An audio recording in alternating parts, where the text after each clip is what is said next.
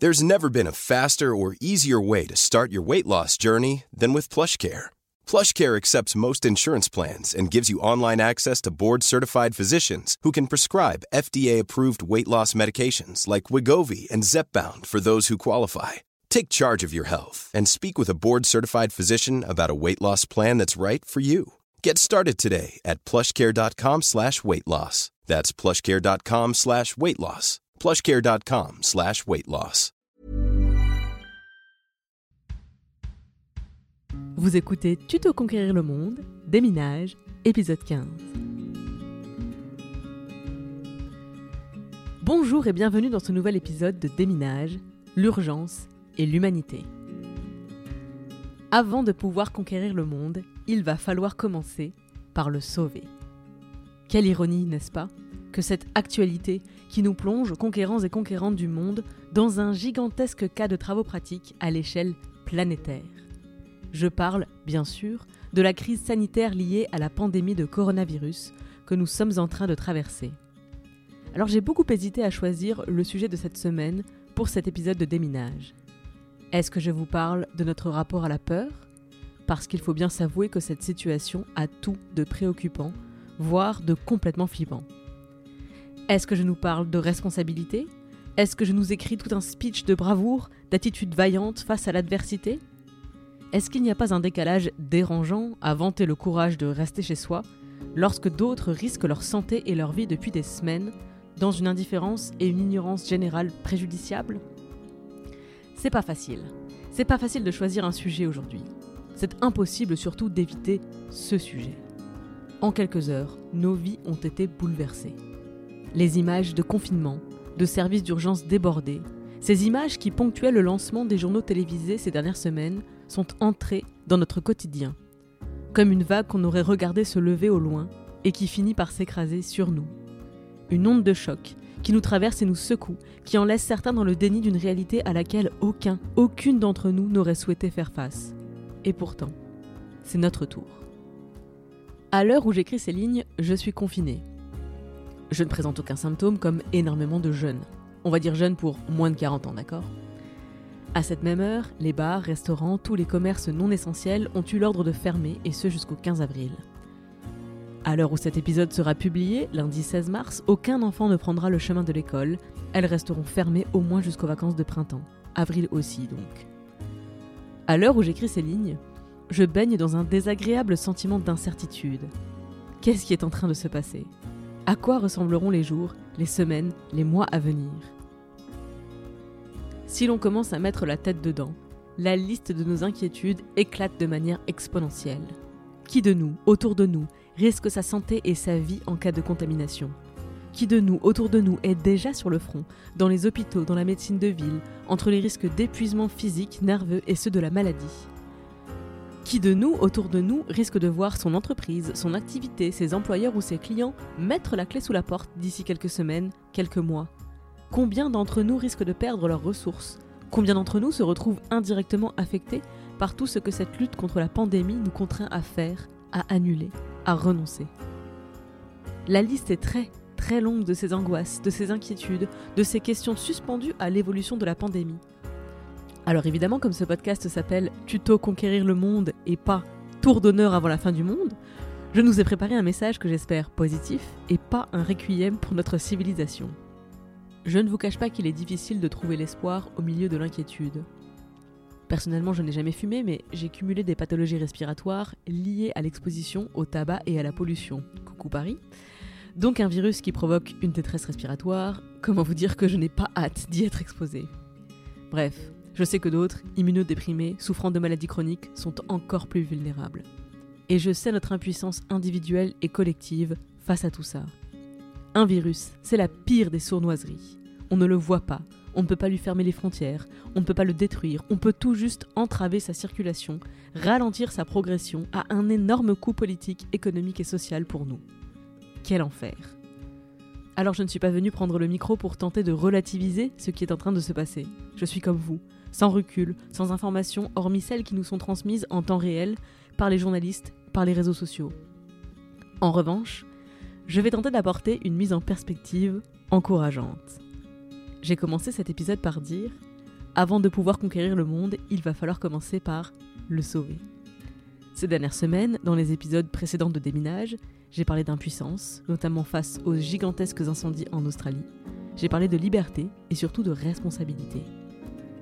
La situation actuelle nous présente un cas de travaux pratiques très, très similaire à toutes les urgences auxquelles nous faisons déjà face. Ces mêmes urgences qui nous laissent dans un état de sidération, de désespoir, d'impuissance, de colère, qui nous donnent des envies de violence, des tentations d'abandon, de démission. La différence, c'est que toutes ces autres urgences sont moins évidentes qu'un virus qui provoque des détresses respiratoires en 10 jours et qui sature nos services de santé.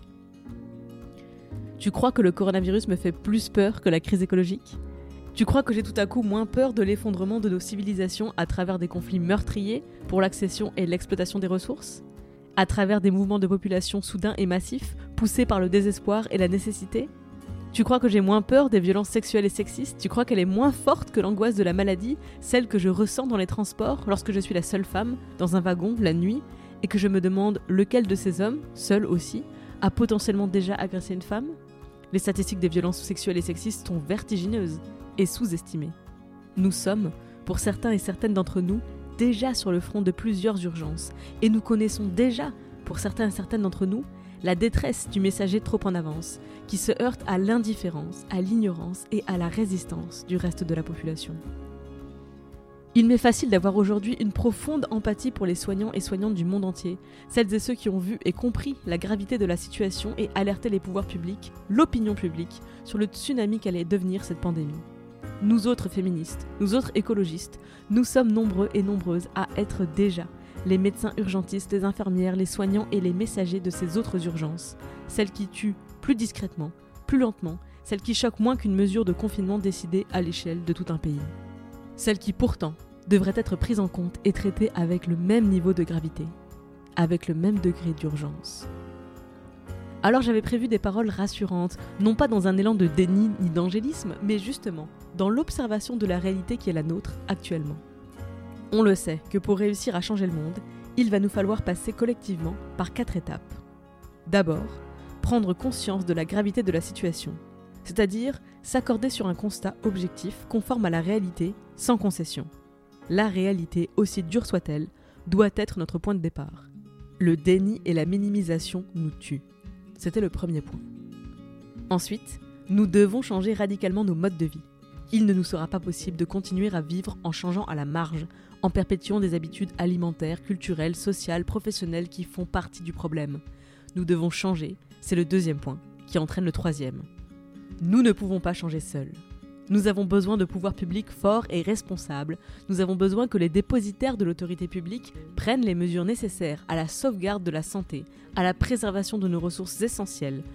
Nous avons besoin qu'ils et elles tirent les leçons de nos erreurs et de nos manquements. Nous avons besoin qu'ils et elles prennent la mesure de l'urgence, de la gravité, qu'ils et elles prennent réellement les responsabilités que nous leur avons confiées par le vote et qu'il et elle agissent en conséquence pour mettre en œuvre le changement dont nous avons besoin. Et que ce changement soit mis en œuvre à l'échelle collective et pas chacun dans son coin change son comportement. C'est nous, ensemble. Sinon ça ne fonctionnera pas. Quatrième et dernière étape, nous avons besoin de solidarité, d'empathie et d'entraide. Bref, nous avons besoin qu'en dépit des épreuves, notre humanité prenne le dessus. Que l'on se retrouve tous et toutes ensemble sur l'essentiel, nos valeurs de vivre ensemble, et que nos égoïsmes instinctifs soient rapidement déclassés au rang de regrettables exceptions. C'est le schéma qu'il nous faut réussir à déployer pour activer la transition écologique sans plus tarder. Nous avons déjà beaucoup, beaucoup trop tardé. C'est le schéma qu'il nous faut réussir à décliner pour lutter efficacement contre les violences sexuelles et sexistes, et éradiquer progressivement les racines politiques, économiques, sociales et culturelles de ces schémas patriarcaux qui se perpétueront tant qu'on ne luttera pas activement et massivement pour les déconstruire. Et puis, Évidemment, mais je pense que vous l'aurez reconnu. C'est le schéma qui est actuellement observé pour espérer ralentir la propagation du coronavirus, empêcher la saturation de nos services de santé et donc limiter le nombre de morts à la fin de l'épidémie. Pourquoi c'est une bonne nouvelle? Parce que nous sommes en train de faire, collectivement, la démonstration de notre capacité à décliner ce schéma. Ça se fait en un temps record et ça se fait presque sans douleur. Hormis celle causée par la maladie, son ampleur et ses conséquences, j'entends bien. On nous a demandé de renoncer au rassemblement de plus de 5000 personnes, puis de 1000 personnes, puis de 100 personnes, et cela s'est fait sans heurts. sans manifestation, sans échange de tribunes dans les médias, presque sans polémistes fatigants et pleurnicheurs sur les plateaux. On a discuté et débattu de la pertinence et de l'efficacité des mesures avec beaucoup de prudence et d'humilité face à l'inconnu de, cette maladie et de ses conséquences.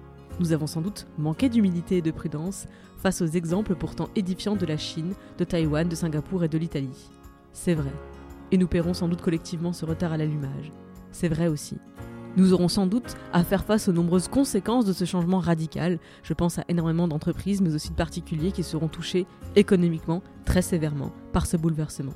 C'est vrai. Mais nous avons réagi. Pas d'un seul homme, bien sûr. Il y en aura toujours pour râler qu'on en fait trop.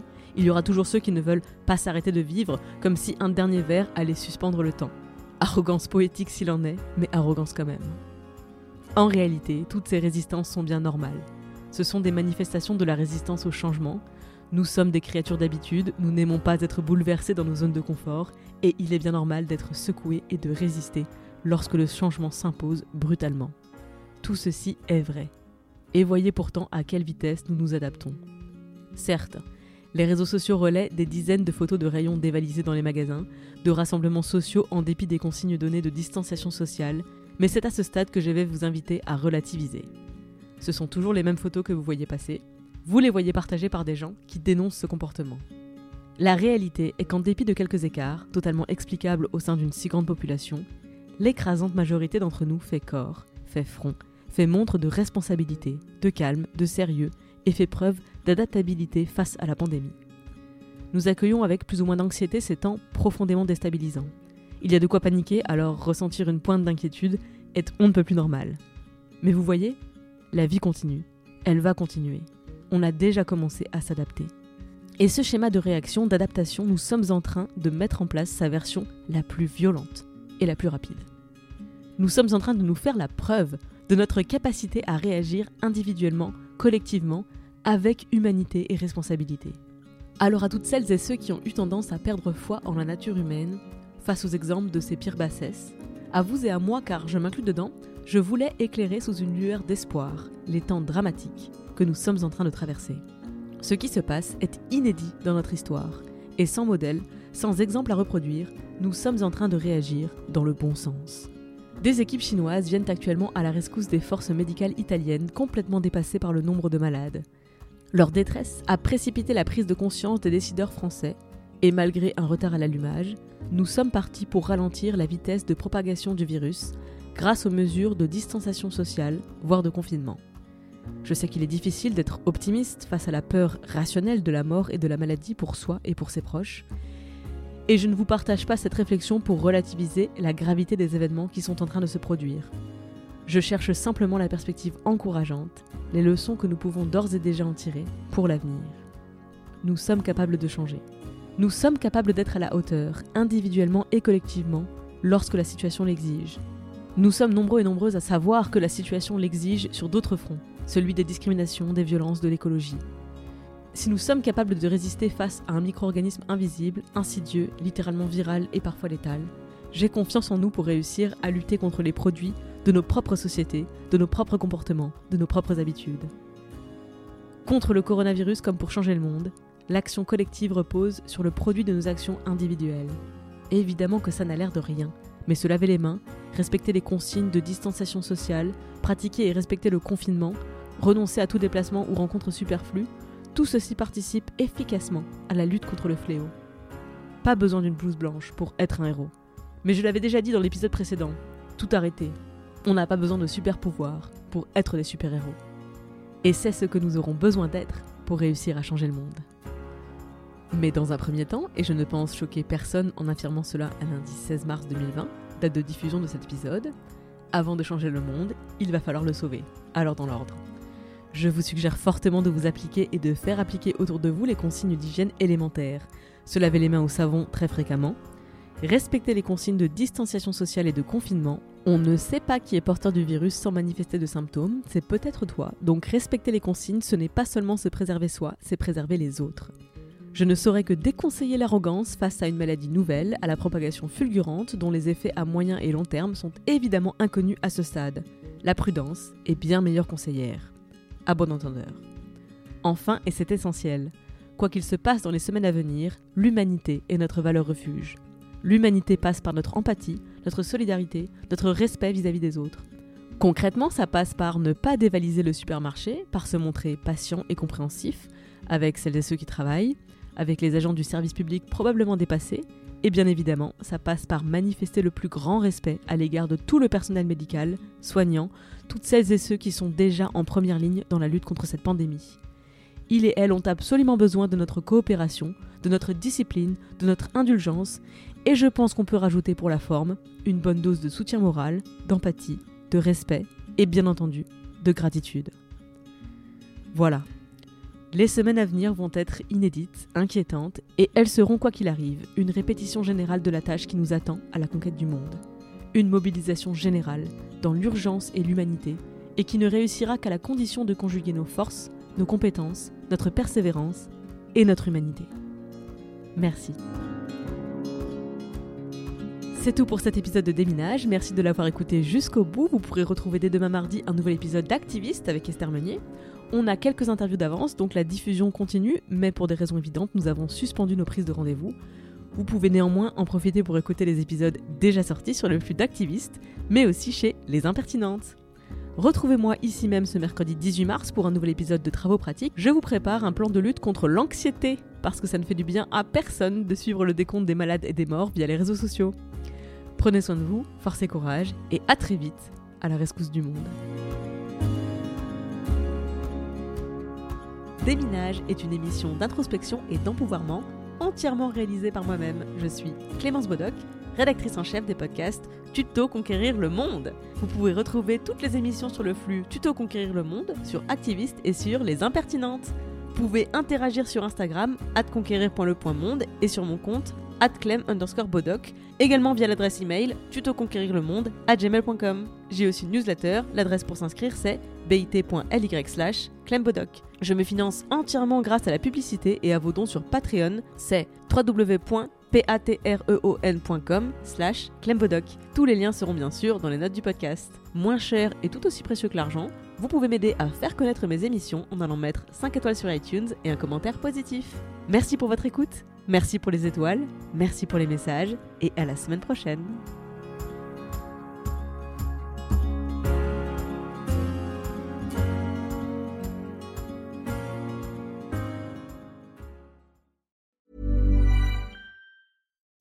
When you make decisions for your company, you look for the no-brainers. If you have a lot of mailing to do, stamps.com is the ultimate no-brainer. Use the stamps.com mobile app to mail everything you need to keep your business running with up to 89% off USPS and UPS. Make the same no-brainer decision as over 1 million other businesses with stamps.com. Use code program for a special offer. That's stamps.com, code program.